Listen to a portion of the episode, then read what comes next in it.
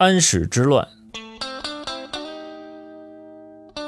唐朝天宝年间，也就是公元七百四十二年到七百五十六年，唐玄宗荒于朝政，信任奸臣，重用奸臣李林甫、杨国忠为相，政治极度腐败，各种社会矛盾激化。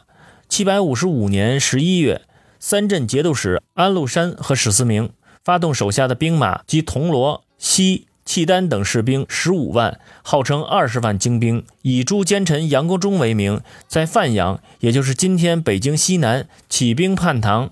唐朝新招来的士兵抵挡不住安禄山的进攻，致使叛军长驱直入，直逼都城长安。唐玄宗仓皇出逃四川，行至马嵬驿（今陕西省兴平市附近），军队哗变。杨国忠被乱军所杀，唐玄宗迫于禁军之愤，缢杀杨贵妃，方得以南逃。已在洛阳称大燕皇帝的安禄山自行暴虐，众叛亲离。七百五十七年初，被其子安庆绪所杀，安庆绪即帝位。后安庆绪又被史思明诱杀。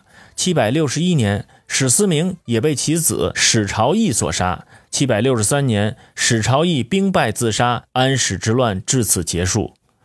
杨贵妃是中国古代四大美女之一。白居易形容他回眸一笑百媚生，六宫粉黛无颜色。李白写诗形容他云想衣裳花想容，春风拂槛露华浓。